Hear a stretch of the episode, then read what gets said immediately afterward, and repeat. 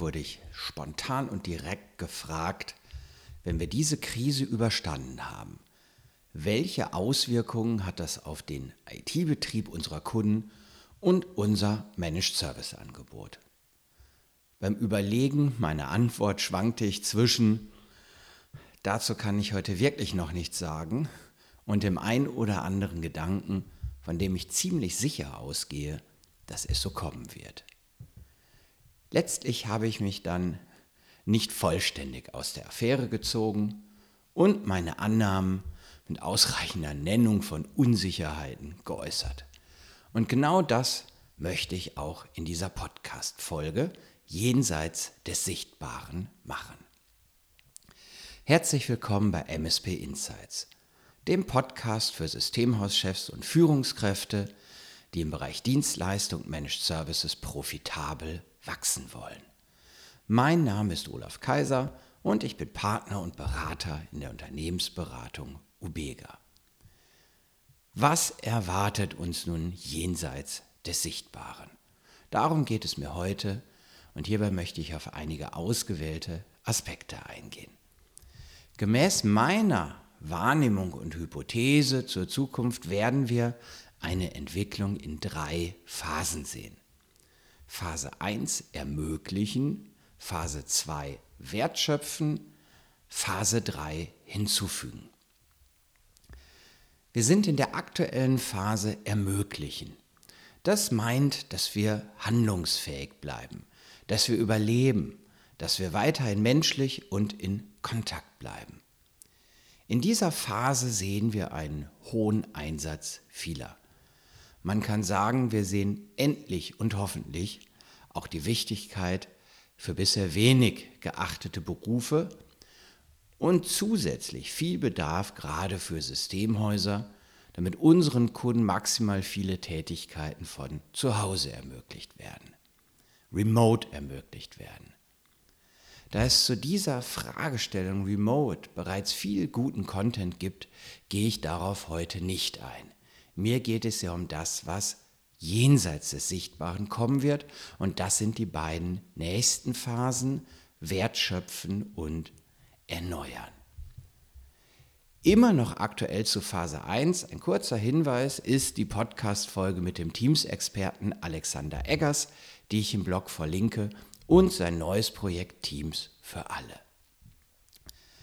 Wenn wir jetzt mal davon ausgehen, dass wir technologisch und funktional Phase 1 ermöglichen, erfolgreich bewältigt haben, werden wir, so meine große Hoffnung, lernen, mit den bereits vorhandenen technischen Möglichkeiten anders und besser als bisher zu arbeiten.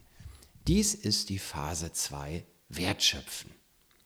Lasst uns das Verhalten aus Präsenzmeetings und unseren gemeinsamen Offices nicht einfach nur ins virtuelle rüber kopieren, rübernehmen und nun jetzt eben per Videomeetings umsetzen.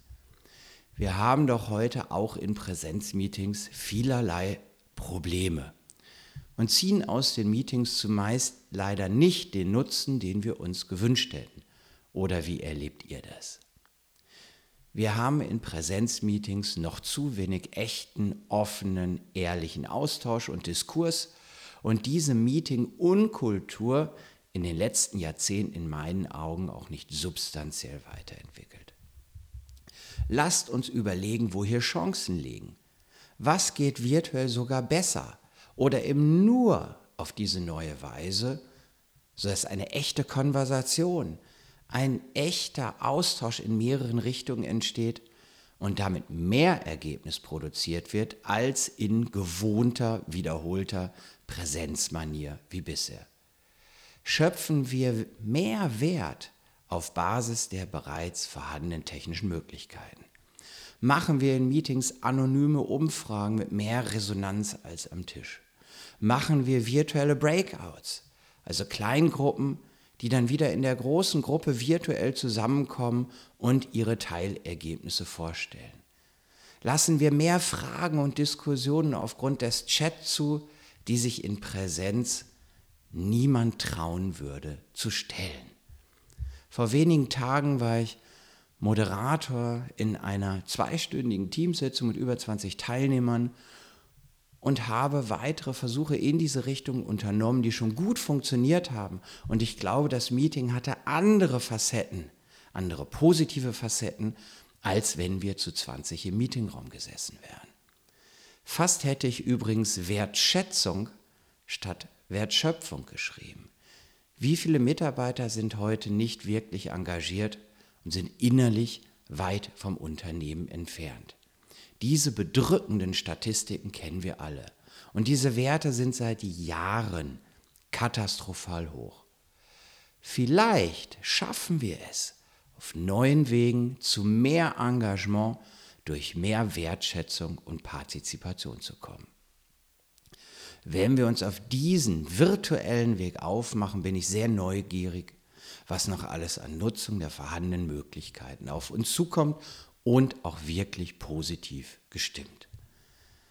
Als Hinweis verlinke ich das kurze Manifesto von Seth Godin, einem amerikanischen Management-Vordenker, zu diesem Thema, das darauf noch ausführlicher eingeht im Blog. Und richtig spannend wird es in Phase 3. Erneuern.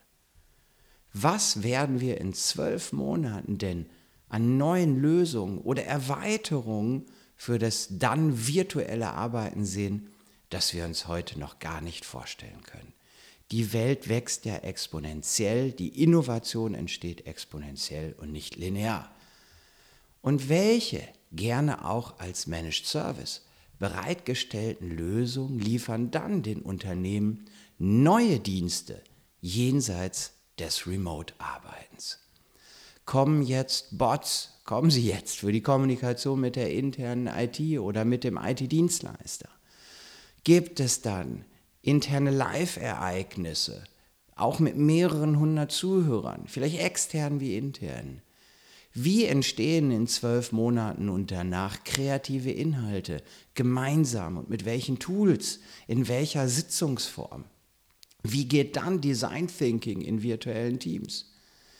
Wie setzen wir Lösungen für das virtuelle Arbeiten von morgen zusammen und stellen diese als Dienstleister, als Systemhaus unseren Kunden als einen zusammenhängenden Managed Service bereit? Wie verändern wir unsere kommunikativen, unsere immer noch weiter auch zukünftig persönlichen und menschlichen Serviceleistungen, um anders und besser mit unseren Kunden zu kommunizieren? Was meint ihr? Welche neuen Lösungen wünscht ihr euch, die es heute noch nicht gibt? Ich bin sehr gespannt auf diesen, unseren gemeinsamen Weg. Und vielleicht liege ich ja mit meinen drei Phasen. Eins, ermöglichen. Da sind wir jetzt. Zwei, wertschöpfen. Und drei, erneuern. Nicht ganz falsch. Euch allen wünsche ich für die kommende Zeit auf jeden Fall beste Gesundheit und unternehmerisch einen den Umständen gemäß optimalen Verlauf.